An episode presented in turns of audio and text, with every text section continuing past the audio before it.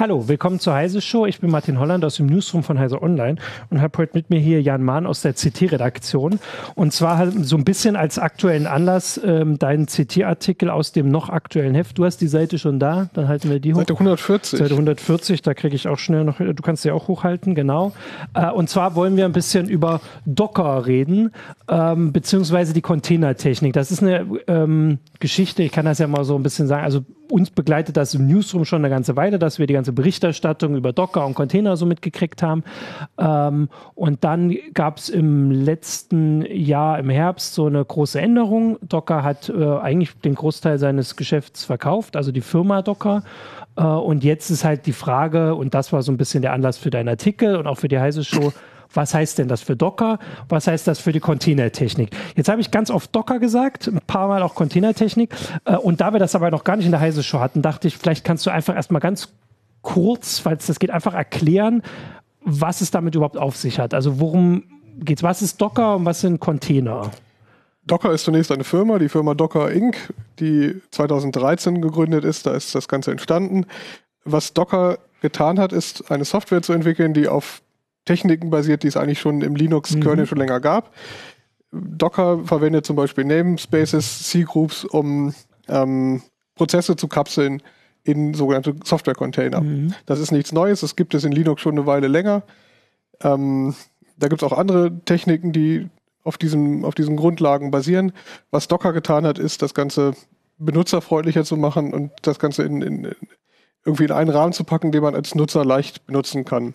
Ähm, beim Dockern geht es darum, dass ich eine Software, es geht vorwiegend um Server-Software, also nicht um auf Client-Seite, sondern im Server, dass ich die Software so einpacke, dass ich sie schnell auf einer beliebigen mhm. Maschine, auf der Docker installiert ist, ausführen kann. In, ich verpacke sie in ein Image, dieses Image kann ich weitergeben und auf irgendeiner anderen Maschine in Betrieb nehmen. Ja, und das hat ja quasi so einen richtigen, also das war super erfolgreich. Das hat so einen richtigen Hype ausgelöst. Diese, diese Technik war in oder ist in aller Munde. War in aller Munde, also in aller Entwicklermunde vielleicht so ein bisschen einge, eingeschränkt.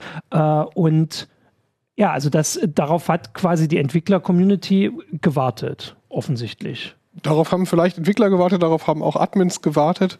Ähm, Docker hat das 2013 oder die Entwickler haben das 2013 erstmals vorgestellt als Open Source Projekt.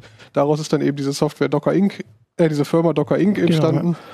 Genau, ähm, es gibt, gab grundsätzlich diese Docker Community Edition als Open Source Projekt und daneben hat man eben angefangen, ein Enterprise-Geschäft aufzubauen, weil ja, da haben Leute drauf gewartet. Ähm, was Docker nämlich schafft, ist es, dass ich eine Software auf einem Linux, auf einer Linux-Maschine erstmal betreiben kann, ohne dass ich Spuren darauf hinterlasse. Das mhm. bedeutet, ich nehme eine Software wie zum Beispiel einen Webserver und kann ihn in diesem mhm. geschützten Rahmen in seinem Container betreiben. Ich brauche einfach nur dieses Image, das kann ich mir runterladen, ausführen und dann läuft dieser Webserver. Und wenn ich den Webserver nicht mehr benutzen will, dann schmeiße ich das Image weg, stoppe den Container und habe keine Spuren im Betriebssystem mhm. mehr. Es werden keine Config-Files auf der lokalen Maschine abgespeichert zum Beispiel. Ah, okay.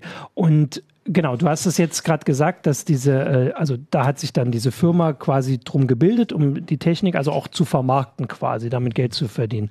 Ähm, und aber irgendwie scheint das ja nicht so ganz geklappt zu haben oder zumindest nicht so erfolgreich, weil also Docker hat, und das war ja nun der Anlass für diesen Artikel, und auch ein bisschen für die Sorgen, und wenn wir darüber reden, haben sie das Enterprise-Geschäft verkauft. Also eigentlich das, womit man Geld oder womit sie Geld verdienen sollten, können. Womit sie unter anderem Geld verdient haben. Man muss das vielleicht erstmal ein bisschen einordnen. Docker ja. ist jetzt, ähm, gibt es diese Open Source Software, die wurde viel genutzt. Und Docker ist immer noch eine Software, die man gut nutzen kann, um zum Beispiel Container-Images auszuprobieren und hochzufahren. Ähm, es gibt dann allerdings irgendwann eine Grenze, ab der ich nicht mehr mit Docker arbeiten möchte. Mhm. Die Grenze ist erreicht, wenn ich das Ganze im Produktiveinsatz betreiben möchte. Ähm, dann kann ich die Docker-Images benutzen, und sie anderweitig ausführen.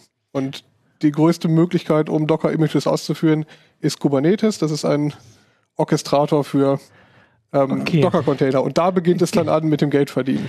Ah, okay. Also die, die Grenze heißt nicht per se zum Beispiel, weiß ich nicht, ab 10 Docker-Images wird es problematisch, weil ich keinen Überblick habe, sondern die Grenze ist, dass äh, wenn ich das jetzt wirklich in einem Unternehmen oder so einsetze, dann wird's, ähm, also dann brauche ich bessere Möglichkeiten, das zu äh, also orchestrieren, so wie administrieren quasi, also einfach äh, zu kontrollieren vielleicht. worum es geht, orchestrieren beschreibt erstmal das Problem, das ich habe. Ich habe irgendwie, ich habe gerade gesagt, einen mhm. Webserver.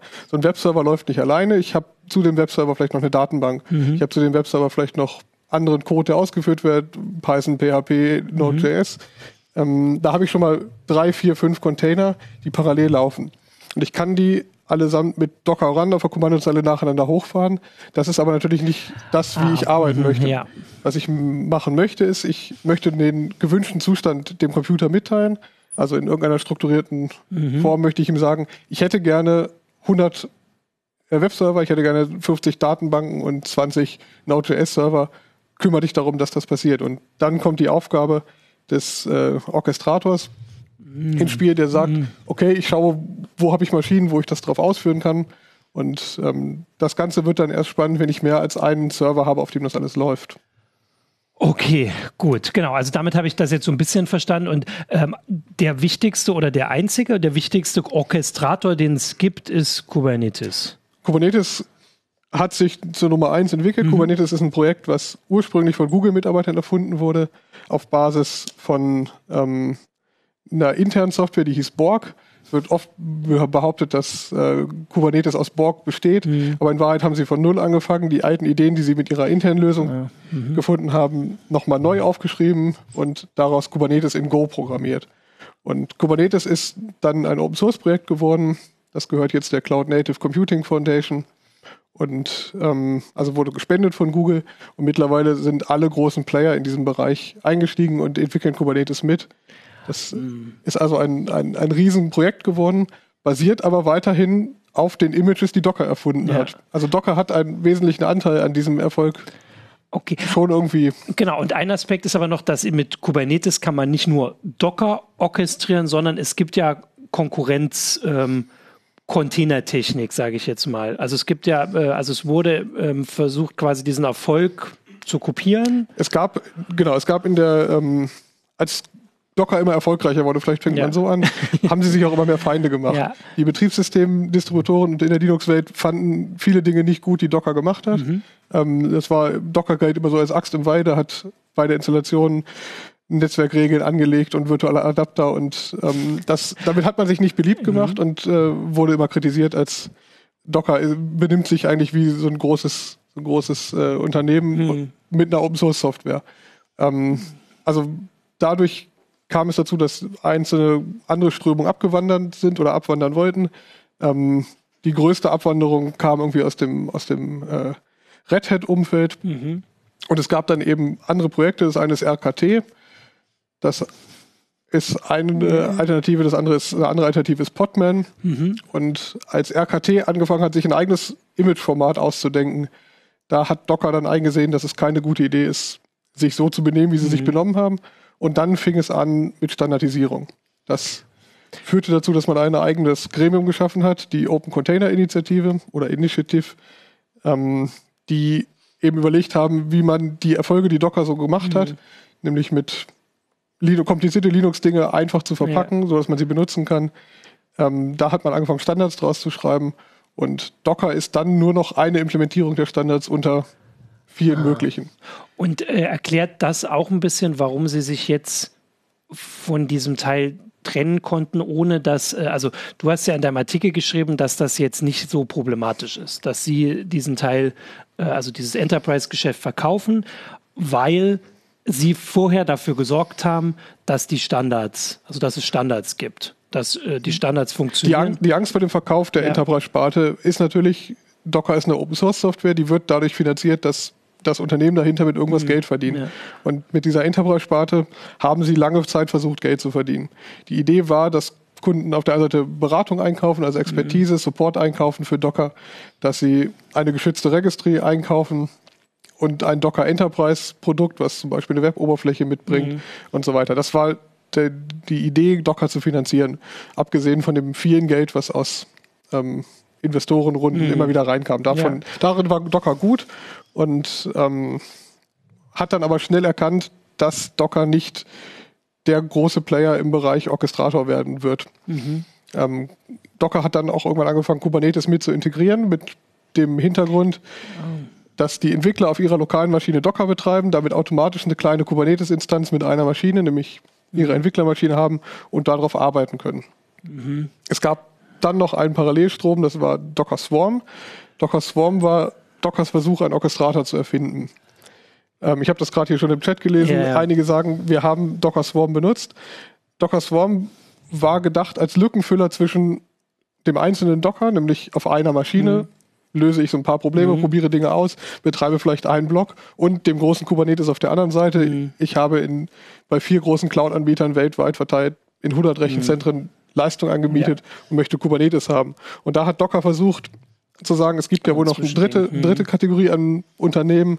Das ist vielleicht ein kleines, mittleres Unternehmen, die nur eine mittelmäßig große mhm. Webseite betreiben wollen, aber auch mit drei Servern im Failover-Modus. Mhm. Und da hat man versucht, Docker Swarm zu positionieren. Docker Swarm hat fast die gleiche Syntax wie Docker Compose, mit dem ich einfach nur kleine Container-Zusammenstellungen zusammenbauen kann. Und da hat Docker jetzt mit dem Verkauf der Enterprise-Sparte gehört auch Docker Swarm äh, zu Mirantis.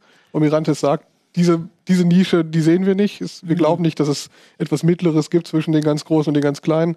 Die Mittleren sollen halt auch Kubernetes ja. nutzen.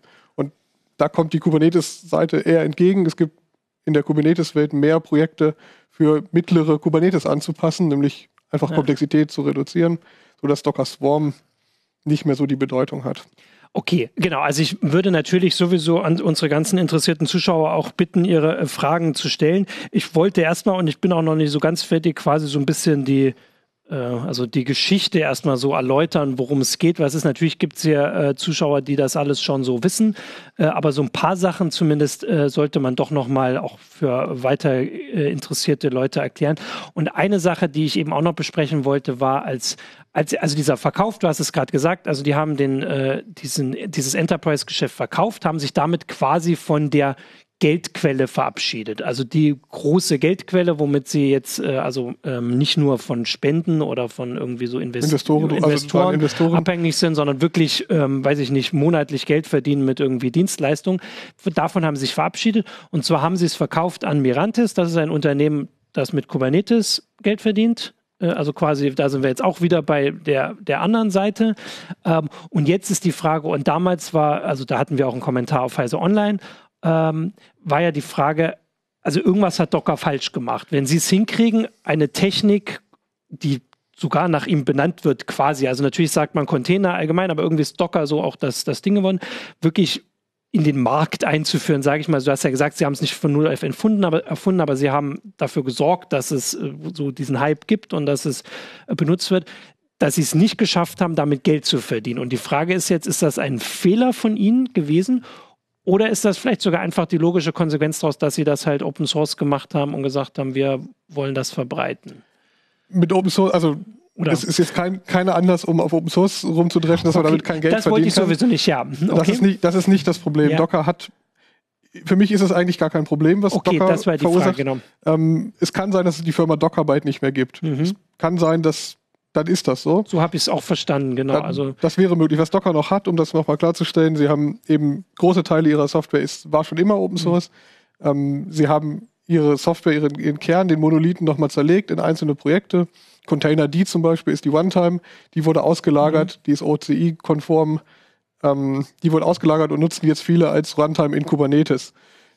Dinge von Docker werden weiter überleben und ich glaube auch, dass Docker Community weiter überleben mhm. wird. Einfach als Entwicklertool, als Werkzeug in der ähm, CI, also im automatischen Bauen von, von äh, Software, werden viele weiter mhm. mit Docker arbeiten und die Community wird das Ganze auch tragen. Ähm, die Firma dahinter ist dann vielleicht einfach vom Markt verschwunden, da, mhm. davon kommt niemand um. Die leben alle im Silicon Valley, die können am nächsten Tag auch mhm. bei Google anfangen, die Mitarbeiter. Mhm. Davon wird niemand arbeitslos. Wir ja. müssen nur über die Straße gehen. Wer gesagt, wer, wer, erzählen kann, dass er drei Jahre bei Docker entwickelt hat, der kann am mhm. nächsten Tag bei Google, Amazon oder Microsoft einsteigen. Ja. Ähm, die suchen, auf diesem Markt suchen alle nach Arbeitskräften. Das ja. ist kein mhm. Problem. Okay. Vielleicht haben einige Investoren Risikokapital versenkt, damit werden die auch leben können. Das ist Risikokapital. Und wenn, mhm. wenn Docker dann am Ende komplett der OCR, der, der Linux Foundation gespendet wird, dann ist die Firma einfach nicht mehr da. Mhm. Das kann passieren und Docker wird trotzdem weiter Feature-Updates kriegen, mhm. weil eine Community das irgendwie trägt. Es gibt noch den Docker Hub, das ist das letzte, ich lese es auch gerade hier im Chat, das letzte, was Docker noch an Infrastruktur bereitstellt, wo Leute darauf angewiesen sind, zumindest zum Teil. Mhm. Der Docker Hub war vom ersten Tag an eigentlich eine ziemlich gute Idee, hat das Ganze auch so erfolgreich gemacht. Ich habe am Anfang gesagt, es geht darum, Software in Images zu verpacken. Mhm. Und der Docker Hub ist eben eine Möglichkeit, um diese Images abzulegen. Ich muss die also nicht per E-Mail an meine Freunde verschicken, ich lege ah. sie in den Docker Hub und jemand anderes kann sie dort mit Docker mhm. Pull runterladen und mit Docker mhm. Run ausführen. Ähm, das ist ganz erfolgreich gewesen. Alle Software ist in diesem Docker Hub gelandet. Mhm. Ähm, es gibt kuratierte Pakete dort für die für große, wie zum Beispiel ein Nginx-Server oder eine, mhm. eine MariaDB-Datenbank. Die finde ich dort. Es kann aber auch jeder andere dort Dinge hochladen. Und dieser Docker Hub sollte auch nebenbei noch Geld erwirtschaften, kann das auch weiterhin. Ich kann als Unternehmen auch sagen, ich würde gerne meine geschützte Software dort hochladen und bestimmen, wer darauf zugreifen kann. Ah, und, und dafür, dafür zahle ich dann Geld. Geld. Das ist das Prinzip, damit. was GitHub eingeführt mhm, hat. Ja. Äh, Open Source Projekte sind free to use, hochladen, runterladen mhm. ohne Limit. Und sobald ich ähm, eine geschützte Registry mhm. haben möchte, zahle ich dafür Geld und kann dann sagen, folgende Admins dürfen hochladen, folgende Kunden dürfen runterladen mhm. zum Beispiel. Das ist immer noch die letzte verbliebene Geldquelle, die Docker mhm. eigentlich hat. Ähm, da gibt es natürlich, das ist das Schöne, die Docker Registry ist auch standardisiert. Und es gibt auch viele andere Möglichkeiten für Unternehmen, eine geschützte Registry zu betreiben. Das kann ich bei mir zu Hause auf dem mhm. Rechenzentrum machen. Ja. Ich kann's, es ist auch zum großen Teil Open Source Software. Ich nehme irgendwas wie Harbor oder ein, ein ähnliches Open Source Projekt. Ich kann auch GitLab nehmen zum Beispiel und dort meine eigene Registry betreiben. Das heißt, diese Bedeutung des Docker Hubs, hub.docker.com, wird es äh, wird ein bisschen geringer. Mhm. Ähm, aktuell ist es immer noch die erste Anlaufstelle, wenn ich Software suche. Die Registry gibt es sogar als Docker-Image. Es gibt auch die offizielle Docker-Registry als GitHub, äh, ja. als, als Docker-Paket selber, also als Image, was ja. ich runterladen und selber betreiben kann. Dann kann ich mir meine eigene Infrastruktur ganz ohne Docker Inc. bauen. Okay. Unternehmen äh, machen hm. sowas, weil sie auch nicht wollen, dass ja. ihre Software Okay, genau, also, genau, dann hast du jetzt beschrieben, was da so passiert ist und du hast gesagt, das ist kein Problem. Also ähm, wäre das quasi eine Art und Weise, wie sich jetzt Docker Inc. entwickelt hat, was, äh, was beispielhaftes für Software, also quasi ähm, das so entwickeln, der Allgemeinheit zur Verfügung stellen und dann ähm, quasi sich so auflösen, wenn man für Standard gesorgt hat? Oder würdest du oder ist es vielleicht trotzdem, also natürlich in der Wirtschaftsordnung ein Problem, wenn man es anders als vielleicht äh, andere Konkurrenten nicht hinkriegt, ein Geschäftsmodell draus zu machen. Also du hast ja gesagt, du siehst da kein Problem drin. Also von daher für dich klingt also das fast. Den, für den BWLer ist es sicherlich ja. ein Problem, weil er auf Zahlen schaut und die ja. Zahlen sehen nicht gut aus. Das ist, ähm, das ist mir als, äh, ja. aus IT-Perspektive ziemlich egal, wie es dem Unternehmen wirtschaftlich geht, solange die Technik daran nicht scheitert. Und da sind wir in der glücklichen Situation, dass wir Dinge haben, die wirtschaftliche Schwächen aushalten können. Genau. Und was man dann eben nennen muss, ist die Linux Foundation. Der gehört mittlerweile der Kernel, den gehört die OCI, mhm. ist ein Teil, und die CNCF gehört auch zur Linux Foundation und denen gehört Kubernetes. Ja. Und da sind einfach, da ist einfach auf, auf Jahrhunderte wahrscheinlich gesichert, dass dieser mhm. Code jemandem, einem Gemeinnützigen gehört und nicht einem einzelnen Player. Ja. Da können also Leute failen, ohne dass es ein Problem für die Allgemeinheit wird. Und aber trotzdem, und nur da, und den einen Punkt noch zu machen, haben es andere Unternehmen, also Mirantis ja offensichtlich geschafft, damit so viel Geld zu verdienen, dass sie zum Beispiel die Enterprise-Sparte von Docker Inc. kaufen können. Also das heißt, vielleicht gibt es ja trotzdem äh, diese Möglichkeit, damit Geld zu verdienen. In dem ganzen System ja. steckt so viel Geld, dass, ja. dass, dass man nicht weiß, wie, wie man es ausgeben soll. Genau, und das zumindest, also dem Punkt würdest, also du siehst es nicht als Problem, aber du würdest schon zustimmen, dass Docker Inc. da zumindest vielleicht falsche Prioritäten oder ähm, nicht die Prioritäten hatte, die BWLer-Prioritäten, sagen wir mal so. Sie hatten ganz gute Entwickler und auch Leute, die das, was sie getan haben, gut verkaufen konnten, aber sie haben durchaus Schwächen. Okay, das wollte ich ja nur hören. Das, das kann man so sagen. Genau, ja. das ist für uns ja gar nicht so wichtig, weil jetzt können wir dann ja ein bisschen auch zu wirklich zu der Geschichte kommen, bevor wir auch versuchen, ja vielleicht auch, also da sind teilweise wieder sehr spezielle Fragen, aber so allgemein, also wie du es gesagt hast, für die, die ähm, Nutzer von der Containertechnik ändert sich erstmal gar nichts. Oder hat sich dadurch ganz, ist ja schon ein paar Monate her, also hat sich eigentlich erstmal nichts geändert. Ich glaube, erstmal ändert sich nicht viel. Mhm. Ähm, wo fange ich an? Wir fangen vielleicht mal mit einem Einsteiger an, der sagt, der gehört oder in seinem Unternehmen hat der Chef gesagt, ja. beschäftige dich mehr mit Containern, das ist der neue Hype. Ja. Ähm, mach das mal und mhm. lern das. Für den ist es immer noch keine schlechte Idee, sich Docker zu installieren und das, das auszuprobieren. Genau. Ähm, die ersten Schritte, die man so macht, sind Docker Pull, Docker Run. Mhm. Ähm, ich starte den ersten Server, dann mache ich mit Compose weiter und baue mir die erste Zusammenstellung. Mhm. Die kann ich dann auch in einem bestimmten Rahmen auch produktiv einsetzen. Mhm. Das ist absolut nicht verboten. Ähm, und dann komme ich aber irgendwann an den Punkt, wo der Chef sagt, okay, und jetzt ziehen wir unseren statisch installierten Webshop, Webshop ja. darauf um und der muss jetzt 24-7 laufen und mhm. kümmere dich darum, dass das. Und dann bin ich an dem Punkt, wo ich jetzt eben nicht mehr auf Dockers Form setzen kann. Das ist abgekündigt. Da muss ich dann Kubernetes lernen. Ähm, das ist auch nicht ganz un unmöglich, Kubernetes zu lernen. Das haben schon viele andere geschafft.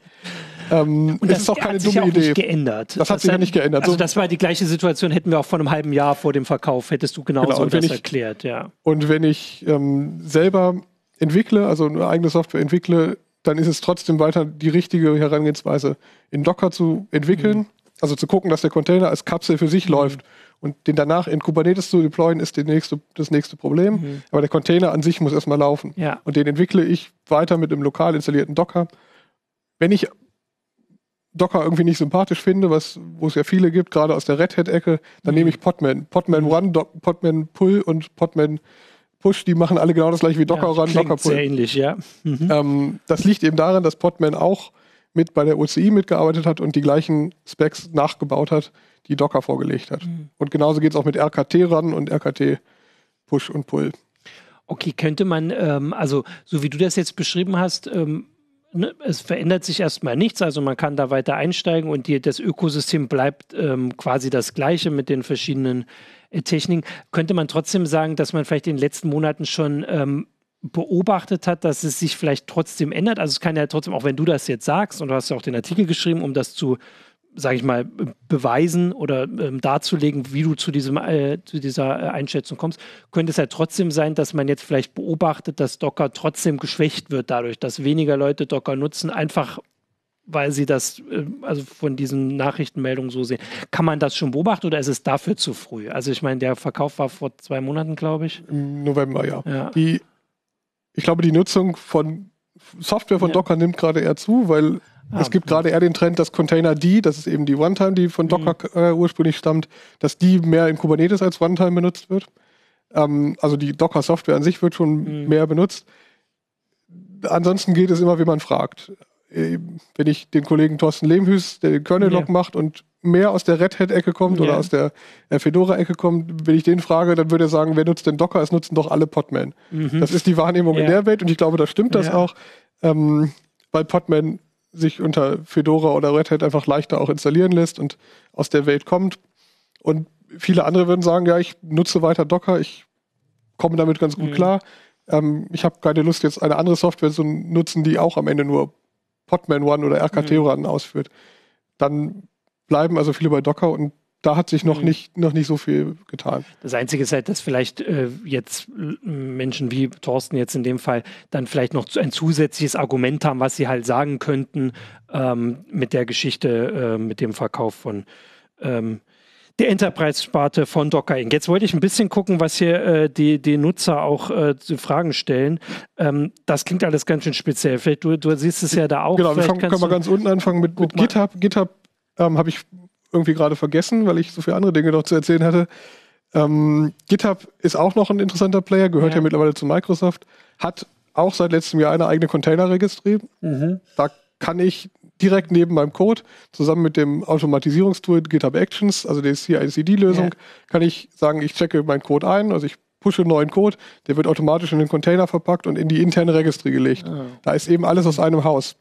Ähm, das kann ich mit dem Docker Hub auch machen, dann habe ich da gibt es auch eine Automatik dahinter, aber ich habe zwei getrennte Systeme. Mhm. Und so kann ich alles aus einem Haus bei GitHub ähm, ah. hosten. Also GitHub ist dann nicht ganz unwichtiger Player okay. gerade. Und das war ja auch, das würde ein bisschen genau, das hat Capellino jetzt schon geschrieben, du hast es auch gerade gesagt, GitHub gehört Microsoft und das war zumindest ein Gedanke, den ich jetzt bei der Vorrecherche vor der Sendung auch schon gesehen habe, dass zumindest nicht ganz fern liegt, so wie ich das verstanden habe, dass der Rest von Docker, der noch so da ist, schon irgendwann vielleicht von Microsoft aufgekauft oder übernommen werden könnte, weil Microsoft ja jetzt diesen, ja, also dieses größere Interesse, ich weiß gar nicht, wie groß das jetzt im, Ganzen ist, aber zumindest ähm, ähm, beweisen sie das halt so mit Sachen wie, wie GitHub an Open Source Also wir witzeln, zeigt. wir witzeln schon seit wahrscheinlich Ja. zwei Jahren darüber, dass Microsoft wahrscheinlich nächste Woche Docker kauft. Ja, Das also- war schon bevor der Mirantis Okay, kauft. Also ich wäre schon so jetzt der. Letzte, der das zumindest vorher noch äh, überlegt, ja. Microsoft, das ist aber eine ganz andere Randgeschichte. Microsoft hat viel Geld in Docker investiert, ähm, um Docker für Windows. Das ist so ein, so Mhm. ein Nischenthema, was ich jetzt hier nicht aufmachen will, weil ähm, es haben sich, hat ja nicht bei vielen durchgesetzt. Microsoft Ja. hatte die Idee, wir bauen in den Windows-Server Docker mit ein, die Docker Runtime. Okay. Dann kann ich nämlich auch Windows-Container, nicht nur Linux-Container, sondern auch Windows-Container darauf betreiben. Und zwar auch produktiv. Wenn ich, Mhm. wenn ich Windows-Server gekauft habe, hatte ich eine Lizenz von Docker Enterprise. Darüber rede ich jetzt Ja. aber nicht mehr viel, weil Okay. es gab wahrscheinlich auf der Welt ungefähr 100 Nutzer. Wahrscheinlich Ja, ja. kommen die gleich Sind- alle hier im, alle im hier, Chat. ja.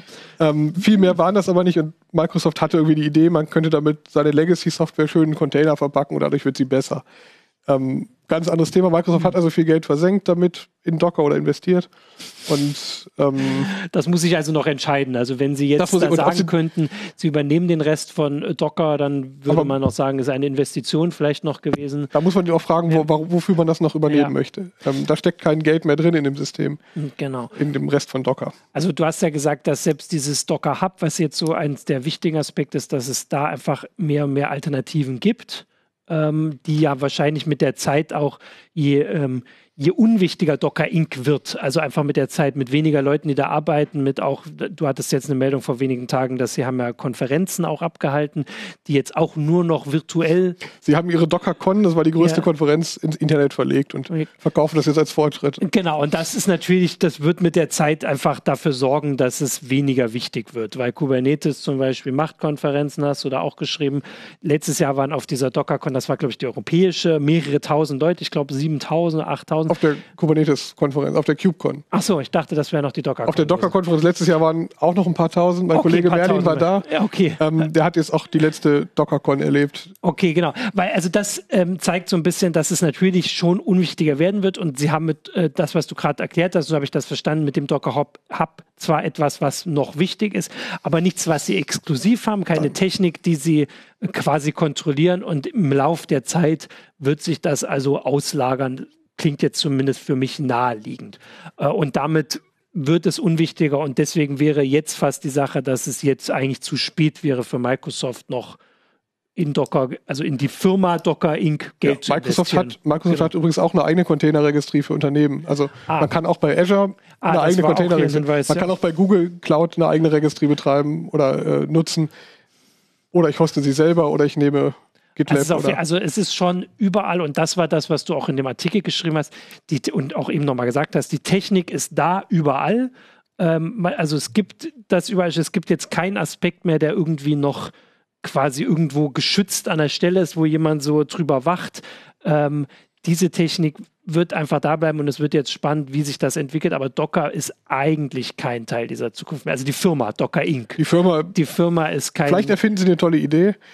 Wenn sie das Ja. nicht tun, dann genau, also sind sie Geschichte. Aber Und dann reden wir in Zukunft wieder nur noch, wenn wir, da müssen wir nicht mehr sagen Docker, die Firma, sondern dann reden wir nur noch über die Technik Docker, weil die wird da bleiben und Docker Inc. ist dann so ein, äh, eine Fußnote in der Geschichte der, der Container-Technik. ja, so, so könnte es sein. Es könnte auch sein, dass der restliche Code komplett an die CNCF Ja. gespendet wird und man sagt, wir widmen uns jetzt anderen Aufgaben und haben was Neues. Ja. Die Macher von Docker haben ja früher auch mal allgemeine, ich glaube, die waren Python-Entwickler und haben eine Entwicklerbude für Python-Programme Ja. gehabt. Aber dann würden sie es ja zumindest anders nennen.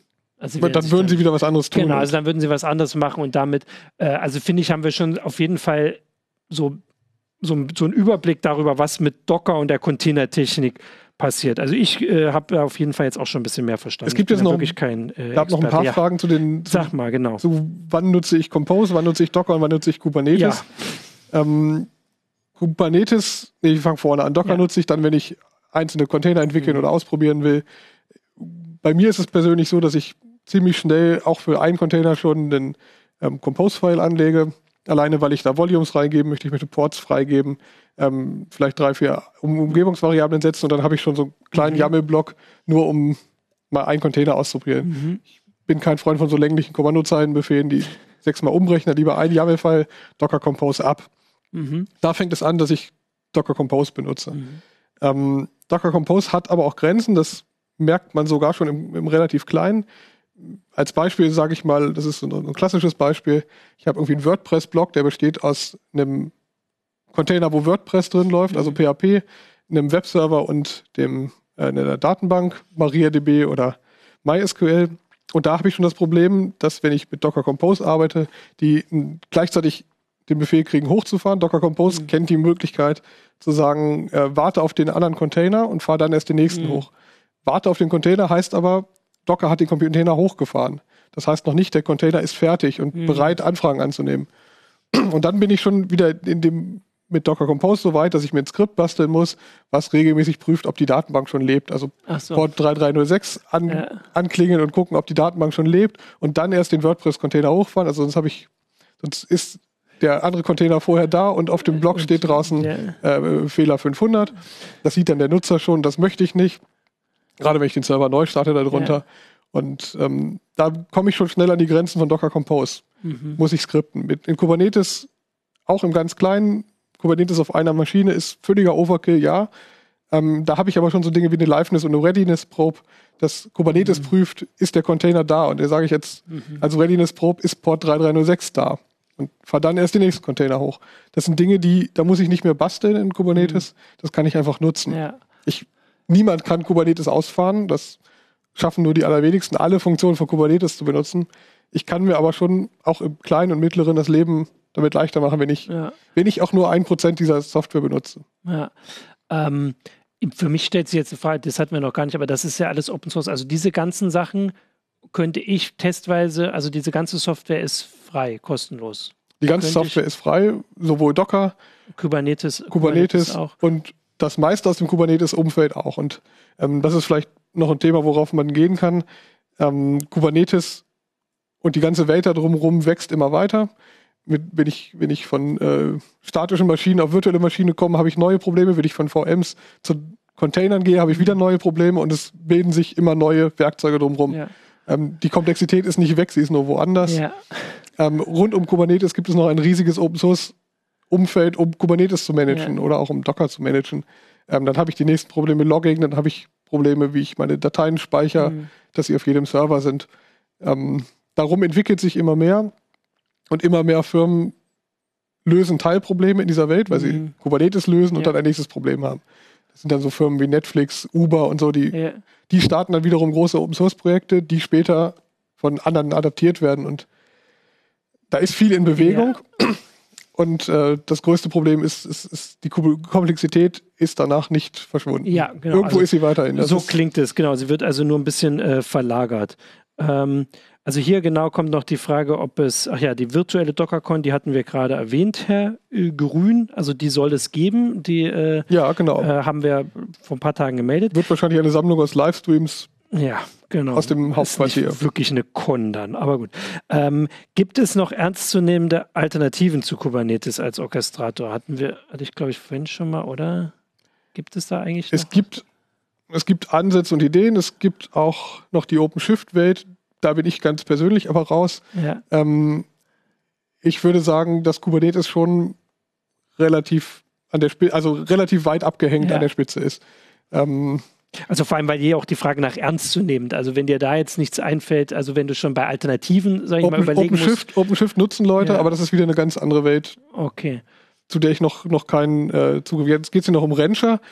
Rancher ist ähm, basiert auf Kubernetes. Rancher hat eine Web-Oberfläche für Kubernetes gebaut, mit der ich verschiedene administrative Dinge vereinfachen kann, ähm, um da reinzukommen. Ich habe Rancher schon ausprobiert und das macht einen äh, extrem einsteiger- und anwenderfreundlichen Eindruck. Okay.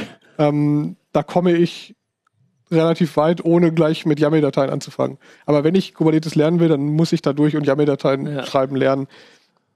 Das ist, wirkt am Anfang alles total abschreckend, wenn man in Kubernetes einsteigt.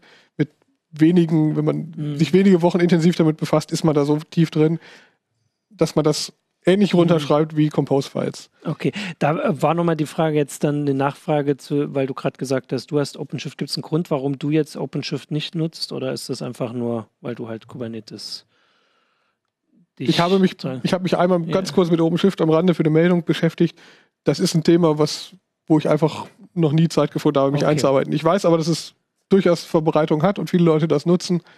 Ähm, Und es ist, es ist nicht un so unwichtig, wie ich es gerade erzählt okay, habe. Okay, gut, dann haben wir das doch auch noch geklärt. Also ich, jetzt kommt tatsächlich hier so, also hier kam auch noch der Hinweis, dass Docker für Windows das Schlimmste ist, was es gibt hat SourceMorph gesagt. Es gibt, es, gibt, es gibt auch viele andere schlimme Dinge. Ich habe ja. hab viel Zeit in Docker für Windows investiert. Ja. Äh, sowohl Microsoft als auch Docker Inc. haben daran viel dran rumgetüftet, dass ich auch Linux-Container darauf ja. betreiben kann. Und scheitern aber doch immer wieder an irgendwelchen Kleinigkeiten. Ja. Das sind ganz basale Probleme, dass unter Windows die Schrägstriche im Filesystem anders sind als unter Linux. Ähm, da mhm. handle ich mir schon eine Menge Ärger mit ein, das hat man versucht wegzuabstrahieren, dass es keine Unix-Sockets gibt. Das ist eine Menge Ärger, die ja. einfach darin liegen, dass Windows nicht Linux ist. Ach so. Und man das versucht das hat. Das kann man natürlich ja. ähm, so leicht auch nicht ändern. Es ist, es ist verdammt einfach, Docker auf einem Mac oder auf einem Linux-Rechner zu benutzen. Mhm. Ich glaube, die meisten Leute nutzen wirklich Docker auf einem Mac. Ja. Das liegt daran, wenn man auf solche Entwicklerkonferenzen fährt, sieht man eigentlich nur MacBooks, auch bei Microsoft-Mitarbeitern. Und ähm, die arbeiten dort alle mit Visual Studio Code und mhm. ähm, die kleben Docker. vielleicht dann auch so offensiv hier äh, nee, meistens, die Logos meistens nicht? gar nicht. Okay, dann sind wir die Ausnahme. Ähm, ja, ich weiß jetzt nicht, also ich finde eigentlich haben wir, also das sind jetzt eher so die, die Spezialfragen. Ähm, eigentlich haben wir das jetzt alles besprochen. Also mir raucht auf jeden Fall der Kopf, aber ich habe das Gefühl, dass ich jetzt da so einen Überblick habe. Ich hätte jetzt auch nochmal, also wir haben vorhin schon gesagt, dass wir darauf hinweisen, also ihr habt, also du und Merlin, ihr habt letztes Jahr mehrere äh, Tutorials, Tutorial-Videos gemacht zu Docker, Docker einrichten und mit Docker arbeiten, ähm, die ich würde ja jetzt einfach hier, ich gucke dann immer die Technik fragend an, ich sage einfach hier, die findet ihr in den Links muss dann jetzt jemand reinfügen, wird äh, zustimmt genickt, genau, also die, äh, die Tutorials haben wir noch. Äh, ansonsten natürlich dein Artikel, der auch also nicht nur diese, diese Überschrift beschreibt, wie, äh, also was jetzt mit Docker passiert, sondern schon auch ein bisschen auch äh, technisch reingeht. Also halten wir ruhig auch nochmal hoch. Die gibt es auch online bei Heise genau, Plus. Genau, gibt es bei Heise Plus, gibt es bei Heise Select, kommt man überall ran. Gibt es aber eben, also aktuell ist ja nur noch heute, weil morgen kommt ja schon wieder die nächste CT. Ähm, aber dann ist er natürlich weiterhin da, er ist dann halt nur nicht mehr äh, im aktuellsten Heft. Ähm, achso, aber das Heft können wir trotzdem sagen. Das ist die 2, die 2 2020, genau. Es gibt, es gibt noch irgendwie ja. einen, einen Randaspekt, der mhm. kam auch. Ähm, ich habe auch vorher die Kommentare noch gelesen zu, diesem, zu dieser Nachricht ja. hier. Ähm, viele Leute haben kritisiert, warum man das Ganze überhaupt nutzt und früher ging doch die ganze Welt auch äh, mit, mit, mit sichereren, mhm. statisch installierten Software. Und äh, was ich dazu sagen kann, was man aus der ganzen Containerei mitnehmen kann, ob Kubernetes oder Docker, worum es im Kern geht, ist Server zu von, von Haustieren zu Must-Feed zu verwandeln. Mhm. Früher habe ich ähm, Server eingerichtet und es waren, es waren Haustiere, die habe ich mhm. gepflegt, weil ich hatte da Dinge drauf installiert und eingerichtet und auf diesem Server war das Maß aller Dinge, da waren 25 Konfigurationsdateien, die waren da irgendwo und ähm, grob dokumentiert wo. Mhm. Und dieser Server musste leben, der wurde gebackupt und wiederhergestellt. Mhm. Und ähm, eben gepflegt wie ein Haustier. Und worum es in dieser Containerwelt geht, ist, dass Container, äh, dass, dass die Computer zu Wegwerfware werden, ja. dass der heute in der Google Cloud morgen in meinem eigenen Rechenzentrum übermorgen ja. bei Amazon laufen kann. Da darf nichts drauf sein, was ich nicht, was nicht automatisch wiederhergestellt wird. Mhm. Und das ist eben der Trick bei Kubernetes und solchen Orchestratoren. Es ist egal, wenn ein Node ausfällt, nehme ich den nächsten mhm. Node. Der kriegt dann wieder die Container. Die Container hinterlassen keine Spuren auf dem Betriebssystem. Und wenn der Container stirbt, ist er ist er weg, wird ersetzt. Ne, und ja. wenn der Server stirbt, ist er weg und wird ersetzt. Das ist die Welt, wo man hin will, weil ähm, Dinge müssen einfach flexibler ja. bleiben. Und äh, ich möchte nicht, ich gehöre nicht zu den Propheten, die sagen, es müssen alle in die Cloud. Das halte ich für völligen Quatsch. Aber es macht durchaus Sinn, darüber nachzudenken, auch im eigenen Rechenzentrum so zu arbeiten, als wäre man in einer Cloud, nämlich mhm. flexibel zu bleiben. Ja.